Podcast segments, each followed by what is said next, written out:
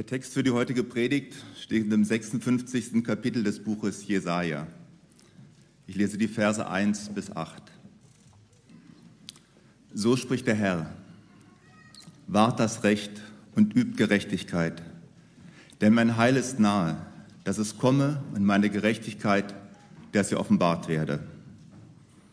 Wohl dem Menschen, der dies tut, und dem Menschenkind, das daran festhält das den Sabbat hält und nicht entheiligt und seine Hand hütet, nichts Arges zu tun.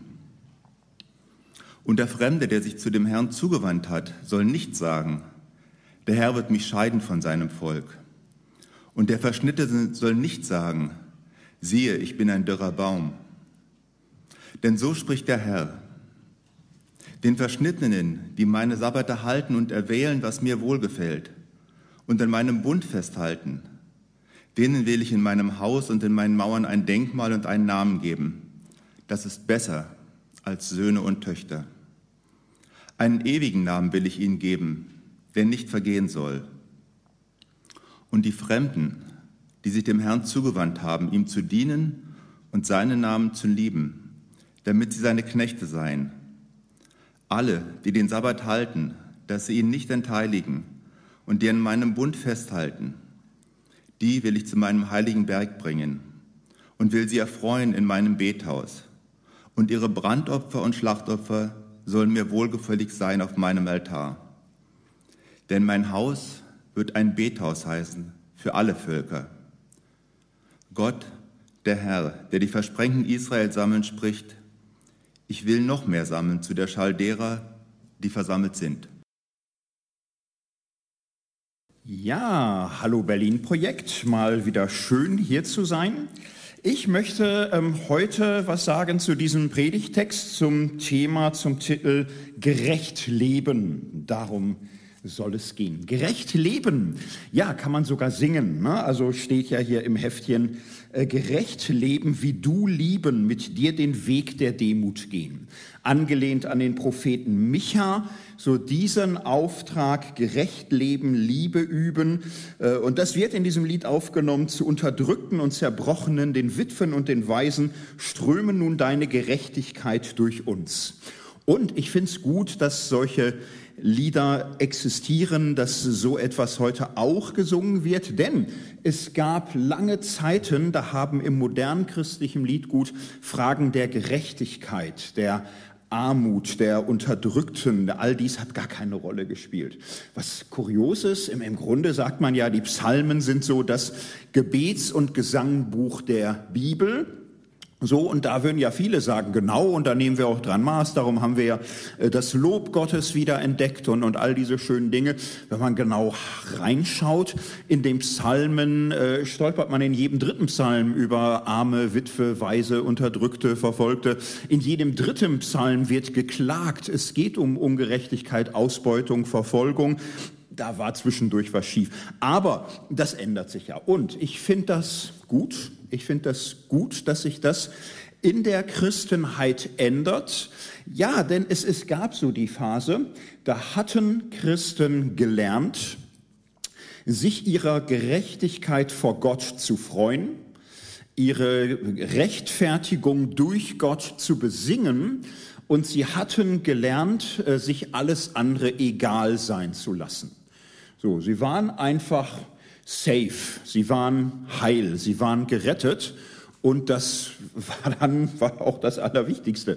Der, der ganze Rest war ja Welt, Jammertal, was willst du erwarten? So, ist ja alles nur eine trübselige Vorgeschichte hier. Das Eigentliche kommt noch. Das, das, äh, das sitzen wir aus hier. Ne? Boah, kannst du nichts verlangen und so. Ne? Aber so, und äh, das war eine lange, lange Zeit so. Und bis immer mehr Menschen in Europa, im Westen, in vielen Ländern das Gefühl hatten, also mit diesen Christenmenschen, das ist schon ein bisschen krass. Ne? Die reden und singen von der Liebe und die haben irgendwie so ein Lächeln perfektioniert, in dem alles egal ist. Können Leute arm sein, unter Druck geraten, in, in Not, Flucht und Verfolgung. Die äh, reden von der Liebe und es berührt sie nichts mehr. Sie haben so aus ihrer Liebesidee so ein Kokon gemacht, die haben sich da eingepuppt So, und dann haben immer mehr Menschen gelernt, sich das Christentum egal sein zu lassen. So nach einer Frage des Ärgerns, der Kritik, des Versuchs wach zu rütteln, haben die gesagt, komm, das ist dann auch egal. Jetzt ist jetzt, hier ist hier. Wir, wir, wir müssen irgendwie was machen. So, und aber mit der Zeit wurden ja auch äh, Christinnen und Christen wach und haben gesagt, äh, da war vielleicht eine ganz dumme Idee. Wir haben uns echt selbst ein bisschen narkotisiert mit, mit unserem ganzen Feiern. Äh, soziale Fragen sind auch Glaubensfragen. Gerechtigkeitsfragen sind auch Gottesfragen. Fragen von Freiheit und, und Mitbestimmung sind kirchliche Fragen. Wir, wir wir müssen da, da, da irgendwie drauf eingehen und machen, machen inzwischen alle, ich sag mal, halbwegs wachen Teile der Christenheit. Und jetzt gibt es aber natürlich Diskussionen, Gespräche, dass die einen oder anderen das Gefühl haben, ja, und ist das nicht mittlerweile übertrieben worden? So ist es nicht, wenn man auf die Kirchen schaut, so, also, ja, wo, wo geht, äh, wo, wo sitzt das Geld? Wo, wo sitzen die großen Vermögensbesitzstände? Wenn man auf die großen Kirchen schaut, im sozialen, diakonischen Bereich, Diakonie, Caritas, wenn man sagen würde, da ist doppelt, also doppelt so viel Geld wie in, in den normalen Gemeindekirchen, würde man sagen, oh mein Gott, das ist ja echt krass. Ja, in Wirklichkeit ist es zehnmal so viel, zwanzigmal so viel. Also es ist, es ist viel entstanden, viel geworden. So. Und es, es gibt Menschen, die die Fragen, die diskutieren, hat die Kirche nicht über Gerechtigkeitsfragen die Rechtfertigung vergessen? Ist das nicht ein Problem geworden? Dass es nicht so eine Verschiebung im äh, Glauben wurde, dass man sagt, wir müssen vom Glauben auch in die Liebe stärker reinkommen, sondern wurde es eine Verschiebung des Glaubens vom Gottesverhältnis zur Weltzuwendung. So ist das nicht alles so viel? Müsste man nicht längst wieder zurück? Ähm, löst sich äh, die, äh, der Rechtfertigungsglaube auf in dem Maße, wie wir von Gerechtigkeit reden? So, ich habe jetzt mal so zwei Entwicklungen beschrieben. Man kann im, im Grunde Rechtfertigung feiern und äh, sich alles an Regal sein lassen oder vielleicht Gerechtigkeit leben und suchen und äh, die geistlichen Glaubensfragen vergessen. Und ich finde es eine Schlüsselfrage heute, aus dieser unglückseligen, tödlichen Alternative rauszukommen. Das äh, halte ich für das Doppelproblem, für die beiden Gesichter einer Problematik, dass man das eine glaubt, auf Kosten des anderen zu haben oder auch nur den Vorwurf zu erheben, dass das andere auf Kosten des einen stark gemacht wird. Dieses Konkurrenzverhältnis, wo man es unterstellt, ist schlechthin ruinös. Predigtext haben wir ja gerade gehört. Ein Predigtext, der das in großartiger Weise verbindet und er macht es im Grunde mit einem Vers. Tschack macht er das. Nicht? So spricht der Herr. Wahrt das Recht und übt Gerechtigkeit, denn mein Heil ist nah, dass es komme und meine Gerechtigkeit, dass sie offenbart werde. Das Buch Jesaja ist ja, groß und lang. Wer es mal gelesen hat, merkt, da, da ist was los, ne? da passieren was. Und wenn man jetzt sehr, sehr knappes zusammenfassen würde, könnte man sagen, der Prophet Jesaja, Gerechtigkeit, so, ne, sieht einen äh, menschen- und weltlosen Gottesdienst, hört das Feiern, Singen und Klatschen derer, die das damals auch schon geschafft haben, nicht? sich im Grunde so äh, rauszubeamen aus einer Welt, die irgendwie auch stinkt und äh, voller Schmerzen ist und so. Die waren ganz beim Herrn sehr glücklich und, und Jesaja sagt dann hier, Schluss aus, stopp, so spricht der Herr, das ganze Singen, Feiern und Tanzen ist es gar nicht. Gerechtigkeit. So, und Gerechtigkeit Gottes ist im Jesaja-Buch die Forderung des auch richtenden Gottes, der sagt, äh, nein, sorry, nicht okay, eure ganzen Gottesdienste, nicht gut, sage ich Nein zu. Das, das ist ein Urteil, es ist echt wahr. So, und äh, Gerechtigkeit als Forderung, Gerechtigkeit als Urteil, das ist äh, stark im Jesaja-Buch. So, dann sieht man im Laufe des Buches, die Kulisse ändert sich. Ne? So, man sieht, oh weh, Krisen, Kriegsgeschrei, Stress, alles äh, geht den Bach runter. Am Ende auch Jerusalem. Das Volk wird verschleppt, wird entführt. So, und auf einmal, wo man sich ja vorstellen könnte, dass irgendwer sagt, ähm, habe ich es euch nicht gesagt? Siste, siste, ja, wer nicht hören will, muss fühlen. Hat nicht an Warnung gefehlt. Nein, aber gar nicht. nicht? Also in, in dem Moment, wo es so, so leicht läge, nachzutreten und zu sagen, guck mal, jetzt liegst du am Boden, schön, kann ich leichter treten oder so. Kein Wort so, sondern Gottes Heil ist nah, Gottes Barmherzigkeit ist da, Gottes Gnade gilt euch, tröstet, tröstet mein Volk. Ich erwähle euch, ich führe euch heraus, ich stärke euch, ich stehe an eurer Seite. Und Gerechtigkeit ist nun auf einmal dasselbe wie Barmherzigkeit. Der gerechte Gott ist der barmherzige Gott. Gottes Gerechtigkeit ist die rettende Gerechtigkeit. Und wir sehen es ja hier. Mein Heil ist nah, dass es komme und meine Gerechtigkeit, dass sie offenbart werde.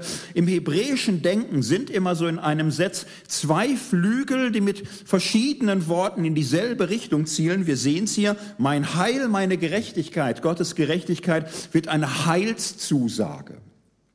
So, und das ist viele Kapitel im Jesaja-Buch, tröstet mein Volk. Und an dieser Stelle, Kapitel 56, sehen wir auf einmal wieder, so spricht der Herr, wahrt das Recht und übt Gerechtigkeit. So, die heilvolle Gerechtigkeit Gottes, die nah ist, die rettende Gerechtigkeit ist das eine.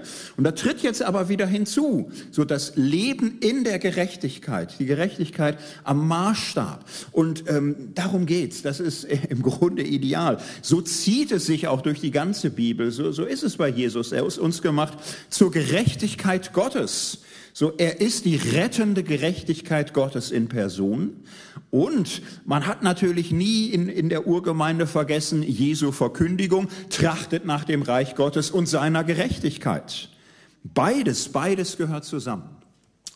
Und ich, ich finde diesen Text so an die nachexilische Gemeinde so stark, wie er das zusammenbindet. Der das Heil Gottes ist nah. Gott ist der Erwählende, der die Menschen mit Namen kennt und nennt. Und es gibt jetzt aber auch ein Leben im Sinne dieser Gerechtigkeit. Und die Beispiele, die hier gebracht werden, sind ja schon ein bisschen, ja, krass auch. Nicht? Also weiß nicht, wie es euch beim Hören gegangen ist. Man ja, sitzt hier in Berlin Mitte und sagt schnell, ja, normal, ne? normal. Ja, es ist normal, aber dass sowas normal wird, da kann man manchmal Jahrtausende für brauchen. Ne? Es werden ja äh, zwei Menschengruppen hier angesprochen. Der Fremde, der sich dem Herrn zugewandt hat, soll nicht sagen, der Herr wird mich scheiden von seinem Volk. Und der Verschnittene soll nicht sagen, siehe, ich bin ein dürrer Baum. So, das ist jetzt schon in der späteren Geschichte Israels, der Christenheit, der Kirche Alteuropas, das selbsternannte christliche Abendland so ein Ding. Wie geht man um mit Menschen, die fremd sind, die nicht passen, die von woanders sind? Oder mit Menschen, man müsste sagen, die queer sind? Der Verschnittene, der Eunuch. So, das war damals schon so eine, so eine Gruselgestalt. Man wusste, andere Völker haben da so ihre Sitten und Gebräuche. Ja, geht gar nicht so. Ne? Und, und da gibt's äh, Tendenzen so bis hinein in alttestamentliche Texte, wo diese Grenzen aufgerichtet sind, wo es heißt, der Fremde, oh, dass der also vielleicht in der zehnten Generation so können die mal Mitglied im Bundesvolk werden. Der Verschnittene, ja, Priester wird der gar nicht. Auch sonst, das, das ist, das ist nicht richtig, das ist nicht natürlich, das ist nicht normal, das ist irgendwie ganz unnormal, das ist irgendwie was ganz Schlimmes. So, und diese beiden Gruppen werden hier aber angesprochen, also klassisch ausgegrenzte, fremde und queere Menschen, so, und dieser Text macht das ganz stark. Gott wendet sich ihnen zu. Einen ewigen Namen will ich euch geben den Fremden, den Verschnittenen, so denen wendet sich Gott zu, die nimmt er hinein in seine Gemeinschaft. Sein Haus soll ein Bethaus heißen für alle Völker. So in einer nachexilischen Zeit, wo auch wieder Mauern gebaut werden und Grenzen aufgerichtet werden, ist diese prophetische Weisung schon da, so diese prophetische Ahnung, in diese Richtung soll es gehen. So, und das ist ja auch, ähm, das sind die Texte, die Jesus weit, weit überdurchschnittlich oft zitiert. Mein Bethaus soll ein Haus für alle Völker sein. Diese Texte vom Gottesknecht, diese Jesaja-Linie. Und es gibt ja im Neuen Testament ein Kapitel, wo ähm, diese Stränge aus Jesaja 56 aufgegriffen werden. Gibt die Geschichte, Apostelgeschichte, Philippus trifft da einen Menschen auf der Rückreise von Jerusalem, ja, kommt aus Äthiopien, ist ein Kämmerer, ist ein Eunuch. Im biblischen Urtext heißt es ganz wörtlich, ein Eunuch aus Äthiopien. So, und wahrscheinlich wollte man da keine Ü18 äh, Eintrag für die Bibel oder so. Man übersetzt gleich der Kämmerer von Äthiopien, dass da keiner irgendwie sich was denkt oder so. Ne? Das ist auch für Kinder gleich besser, wenn die noch im Gottesdienst sind. Da sagt man, der Kämmerer aus Äthiopien. Was hat der denn gemacht? Ja, der hat sich gekämmert, weiß man nicht. Vielleicht was mit Geld oder so. Irgendwie, man kümmert sich um sein Geld, der hat sich darum gekämmert. Vielleicht hat er eine große Kammer gehabt. Ja, ist schon, ist alles gut. Ne? War, war ein ganz lieben so, ne? aus Äthiopien und so. Ach ja, ne? Ist ja schön, dass der Philippus auch mit dem spricht. Ist ja, ist ja auch schön. Na, aber im, im Griechisch steht da der Eunuch aus Äthiopien. So, und das ist äh, keiner gewesen, wo, wenn der nach Jerusalem kommt, sagen alle, hey, altes Haus, schön, dass du da bist, komm rein. Äh, Tempelführung schon gehabt, warte mal, ich mach dir da was klar, wir sind total froh, wenn da immer irgendeiner von weit weg kommt und so. Eunuchen haben wir auch null, nein, nein, es ist schwierig.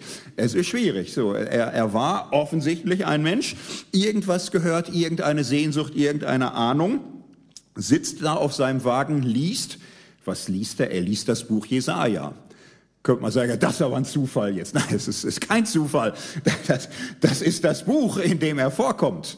So, das ist das Buch, wo im Grunde wenige Kapitel dann daneben ja auch Philippus äh, mit ihm äh, was liest und was bespricht.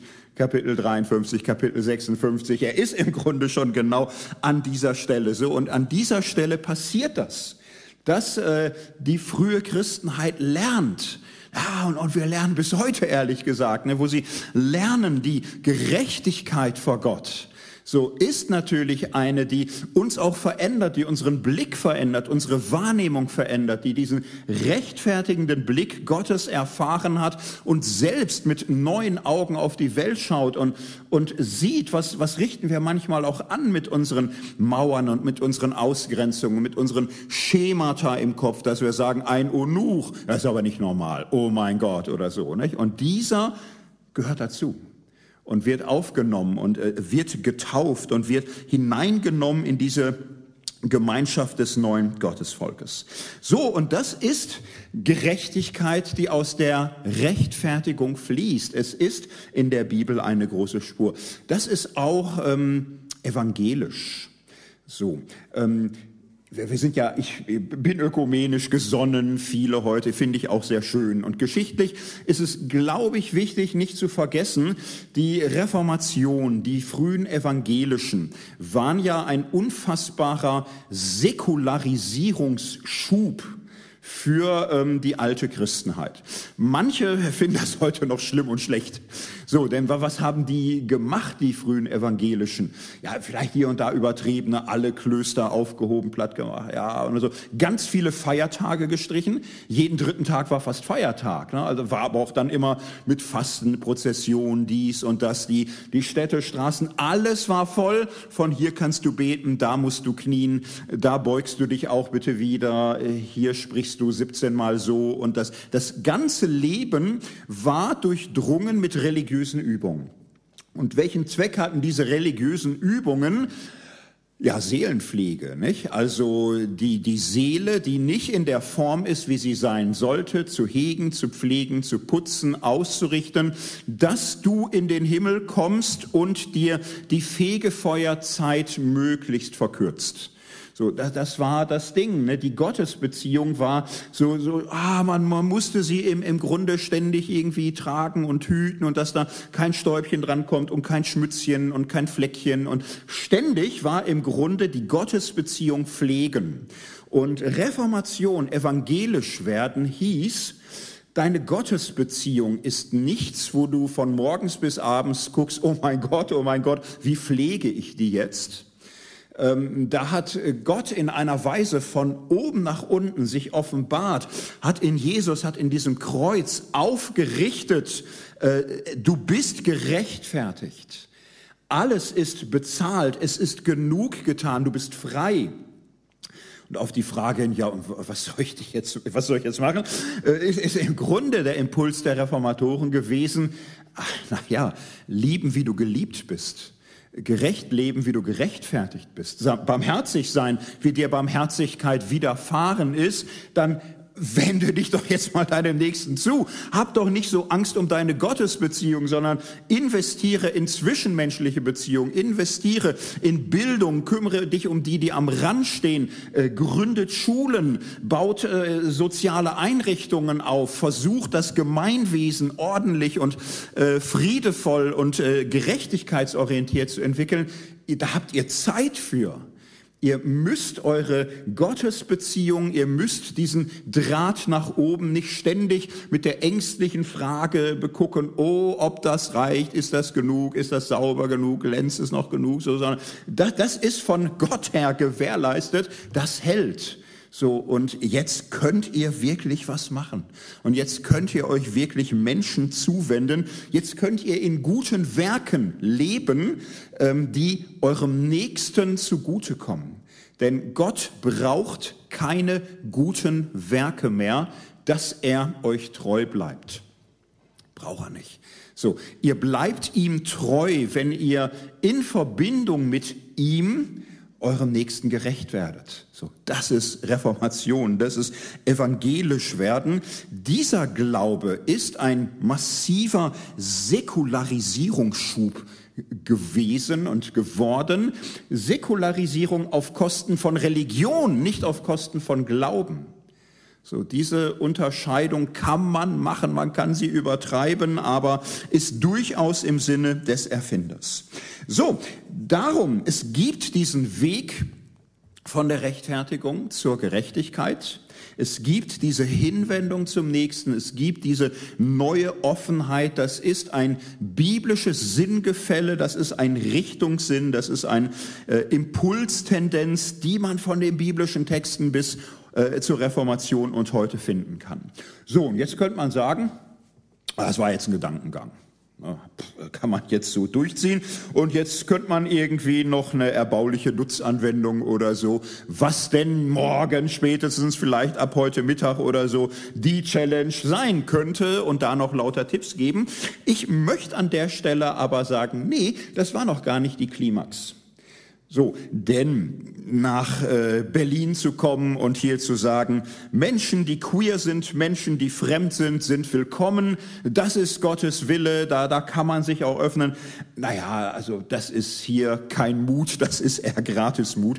Das ist äh, bei vielen Menschen, auch bei immer mehr äh, Christinnen und Christen, das neue Normal. Und das ist auch gut so. Das wäre als Pointe mir jetzt auch zu wenig. Es ist halt so, dass diese Linie existiert. Ich möchte eine andere Pointe noch setzen.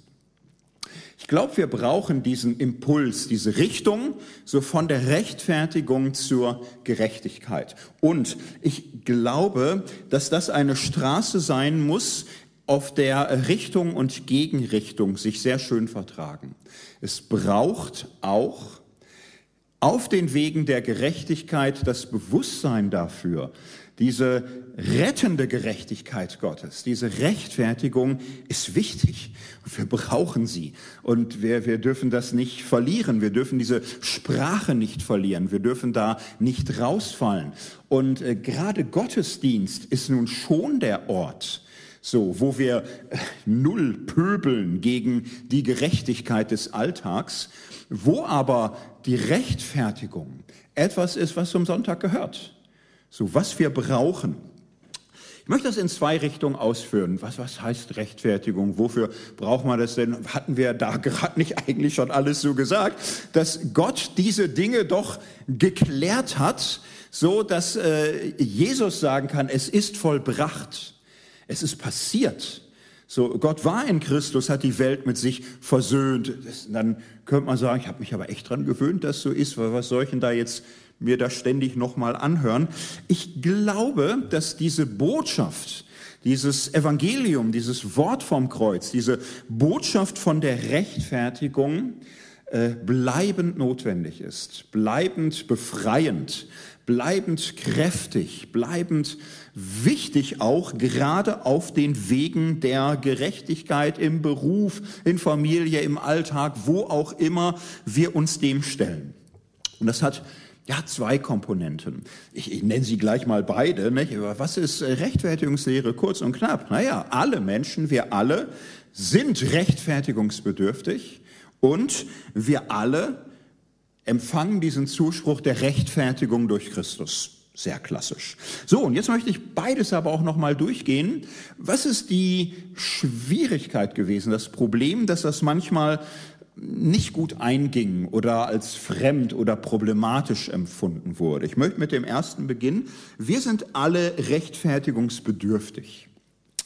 Das hat man bei Zeiten früher auch sehr robust stark gemacht. So im Sinne von, ihr seid alle verloren. Ihr seid alle Sünder, ihr seid alle durch, ihr seid alle verstockte, verdorbene, durch und durch in sich äh, wertlose, heillos und so weiter und so weiter.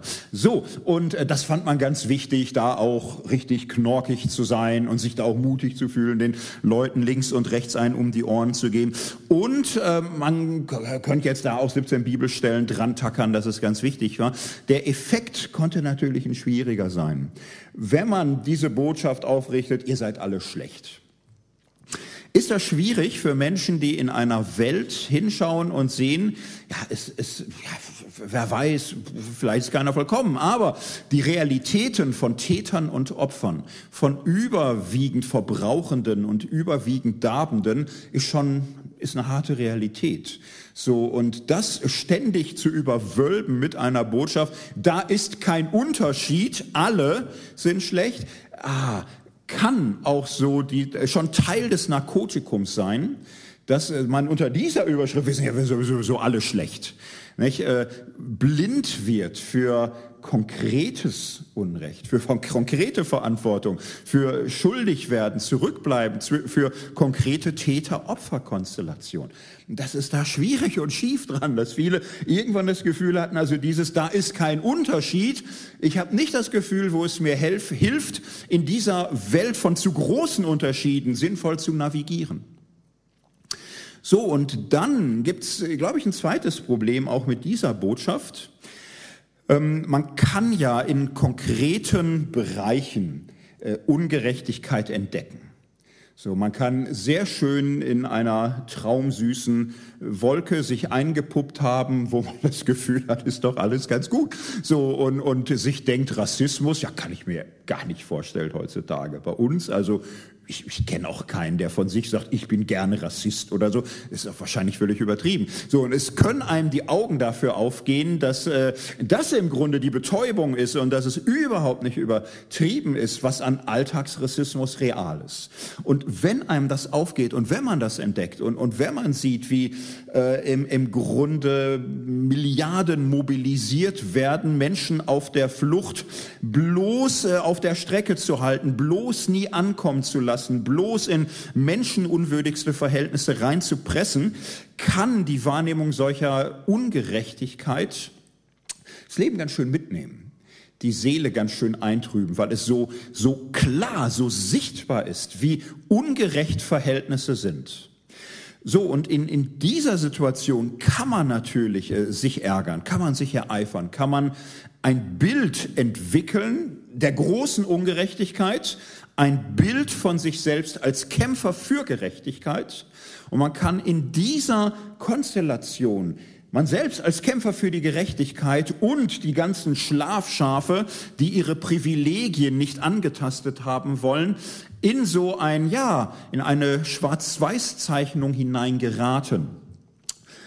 Könnte das jetzt aufgreifen und sagen, und das ist diese woke Selbstgerechtigkeit, da gibt's auch heute Bücher zu. Das ist ja aber ehrlich gesagt genau dasselbe schon wieder. Das ist ja derselbe Verschiebebahnhof zu sagen, die so sich für die Gerechtigkeitsengel halten, das sind die eigentlich Selbstgerechten. Die Rechtfertigungsbotschaft hat ja die Einladung, das Angebot, so den Vorschlag, sieh es doch so, wir alle. Wir alle haben unseren Anteil an Schieflagen, an Ausblendung. Wir alle haben unsere blinden Flecke. Und äh, auch du, der du in einem Bereich sehr deutlich siehst, was schief hängt, ja, vielleicht bist du nicht mit diesem Blick geboren, vielleicht hast du es irgendwann gelernt, vielleicht hast du noch die ein oder andere Erleuchtung vor dir, was jetzt noch gar nicht auf deinem Schirm ist. Und das einzupreisen, so das einzupreisen, dass in jedem Kampf für Gerechtigkeit man vielleicht besser nie auf dieses Level geht, wir Gerechten gegen die Ungerechten. Nie dieses Schwarz und Weiß, was es in der moralischen Welt ja gibt, mit Rollen zu besetzen und sich als weißen Ritter und die anderen als die Dunkelmenschen zu zeichnen. Es könnte eine Befreiung sein, es könnte eine Entlastung sein für alle, zu erkennen, auch der eifrigste äh, Advokat für Gerechtigkeitsfragen kann die Möglichkeit blinder Flecke einräumen. Im günstigsten Fall anfangen daran zu leiden, im günstigsten Fall immer dafür offen zu sein. Und ich will lernen, meine eigenen blinden Flecken wahrzunehmen, anzuerkennen. Ich bleibe rechtfertigungsbedürftig. Ich brauche es, dass meine Augen mir immer weiter geöffnet werden. So, und rauszukommen aus dem Fingerzeigespiel, wo ich auf die gute Seite mich bringe und jeder Einsatz für Gerechtigkeit, na ja, macht so dieses tröstliche Angebot, die Welt ist zwar ungerecht, ich habe es Gott sei Dank äh, gemerkt und meinem Selbstbild tut es so gut für das Richtige zu stehen, dass das kann eine Überdosis werden die einem selbst auch nicht gut tut. So, ähm, wir sind rechtfertigungsbedürftig. Wir alle lernen. So, und es sind manchmal Jahrtausende nötig, um manche Ungerechtigkeit in ihrer ganzen Schwere und Krassheit auch wirklich zu spüren. So, wir sind alle rechtfertigungsbedürftig und uns allen gilt dieser Zuspruch, du bist gerecht in Christus. Jetzt könnte man sagen, ja, aber ich meine, wir sitzen ja jetzt hier nicht nach Corona, ist ja noch gar nicht, dass alle wieder zurückgekommen sind und so. Wir sind doch jetzt die treuesten der Treuen und die Liebsten unter den Lieben. Wir säßen ja gar nicht hier. Wenn das nicht unser Glaube wäre, haben doch irgendwann das mal auch echt angenommen. Ja, und wir sind gerechtfertigt. Und ja, ähm, das, was wir wissen, ist nicht immer das, was wir glauben. Oft glauben wir längst nicht wirklich genug von dem, was wir äh, eigentlich denken, dass wir es glauben. Es ist gerade auch im Einsatz für Gerechtigkeit manchmal so schwierig, so herausfordernd, aus diesem, ja, genug sein, gerecht sein, in Ordnung sein, wirklich zu leben. Denn es ist ja so viel in Unordnung in dieser Welt. Manches wird ja auch immer chaotischer und so. Also in dem Maße, wenn man sieht, was alles zu tun ist, kann man ja das schlechte Gewissen bekommen. Kann man in dieser Welt wirklich noch fröhlich toben? Kann man da noch singen? Im Grunde kannst du es fast nur Kindern gönnen. So, ne? Um die kannst du so ein Bläschen machen und sagen, ihr Kinder singt, springt und tanzt. Gott sei Dank wisst ihr ja gar nicht, was los ist. Eigentlich der anständige Mensch heutzutage hat immer irgendwie schlechtes Gewissen. So, aber immer irgendwie schlechtes Gewissen haben, ja, es ist auch nicht so das Angebot. Ne? Es ist auch nicht so, dass man äh, sofort jeden dazu kriegt zu sagen, oh, da habe ich auch Bock drauf oder so. Ne?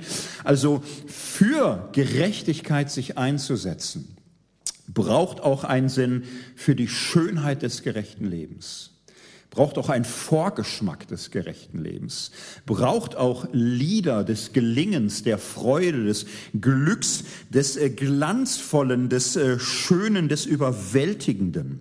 Und ähm, darum geht's in der Rechtfertigung.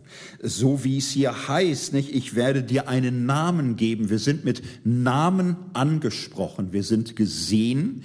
So, und, und wie schön ist das in vielen Bereichen, nicht? Wenn jemand wirklich namentlich sagt, Luca, du hast das echt großartig gemacht. Tina, ich äh, finde, du machst das ganz fantastisch, wie du dies und das hinbekommst. So, wie wertvoll es ist, gesehen zu werden, da, da ist immer zu wenig, da ist nie genug. Äh, aus dieser Gewissheit leben zu können. Es ist genug. Weil Christus genug getan hat, ist es genug. Darum bin ich gesehen und darum bin ich beim Namen genannt und darum bin ich wertgeschätzt und darum bin ich befreit, äh, auch zu feiern. und auch zu singen um mich auch so zu freuen und, und nicht auf die Kinder zu gucken und zu sagen, na ja, lass die mal, was wissen die schon, sondern im Grunde zu sehen, die haben doch so diese Werkstatteinstellung, sich einfach für fast nichts wie Bolle freuen zu können und sind darin eine Erinnerung an das, was wir sein sollen, werden, sein werden und immer wieder sein dürfen. Äh, es ist nie zu spät für eine nachgeholte, glückliche Kindheit. So in diesen Modus einzukehren, eigentlich finde ich, ist äh, jeder Gottesdienst Kinderstunde. Manche wissen es, weil man es ihnen sagt und sagt, jetzt, jetzt ist Kinderstunde. Aber im Grunde, äh, Erwachsenen-Gottesdienst ist der Moment, äh, wo wir einkehren dürfen in eine Haltung, wo Jesus sagt, wie die Kinder werden. So, wenn man Gottesdienst nicht wie Kinderstunde begeht, macht man was falsch. Ich bin ja auch dafür, dass man ein bisschen was erklärt und ein bisschen was Exegese und ah, man hat die Birne, dann muss man sie halt auch nutzen. Aber das auch in, in dieser Haltung, hey, schön, dass äh, ihr alle bei der Kinderstunde seid, wie schön, dass du da bist. Und die Großen und die Kleinen und äh, die Dünnen und die Normalen. Und wir sind alle da und freuen uns. Und, und es ist wirklich äh, Kinderstunde. Und dieses Singen, Tanzen, Feiern, dass wir da sind und dass Gott da sind, der Kampf für Gerechtigkeit wird krampfig, wird giftig, wird angestrengt, wird selbstgerecht, wo wir der Kinderstunde so entwachsen sind, dass wir aus diesen Liedern, aus diesen Freuden, aus diesem Es ist genug, es reicht herauswachsen. Gerecht leben, wie du lieben. Da steckt das Ganze drin. Gerecht leben ist ja beides, gerechtfertigt leben, es ist genug. Und weil es genug ist, bist du frei, gerecht zu leben, nach links und rechts zu schauen, sich zu kümmern, wie es nötig ist. Wie du lieben, du kannst lieben, weil du geliebt bist. Und weil du Liebe empfängst, ist es nicht zu wenig, es ist genug. Es kann dir auch nicht ausgehen. Es ist nicht äh, irgendwie, dass du denkst, oh, wenn ich jetzt zu viel liebe, habe ich ja selbst nichts mehr. So, da, da ist schon äh, die 100% Nachhaltigkeit gewährleistet. Das geht nicht aus. Lieben kannst du aus einer Quelle, die unerschöpflich ist. Und je mehr du nimmst, umso mehr fließt, umso mehr ist da. Gerecht leben, wie du lieben das beieinander zu halten, es nicht auseinanderzureißen, das, das ist evangelisch. Das, das ist biblisch. Das ist Nachfolge Jesu. Das ist in der Gerechtigkeit Gottes leben, seiner rettenden Gerechtigkeit und in der Gerechtigkeit, die uns gerecht leben lässt. Amen.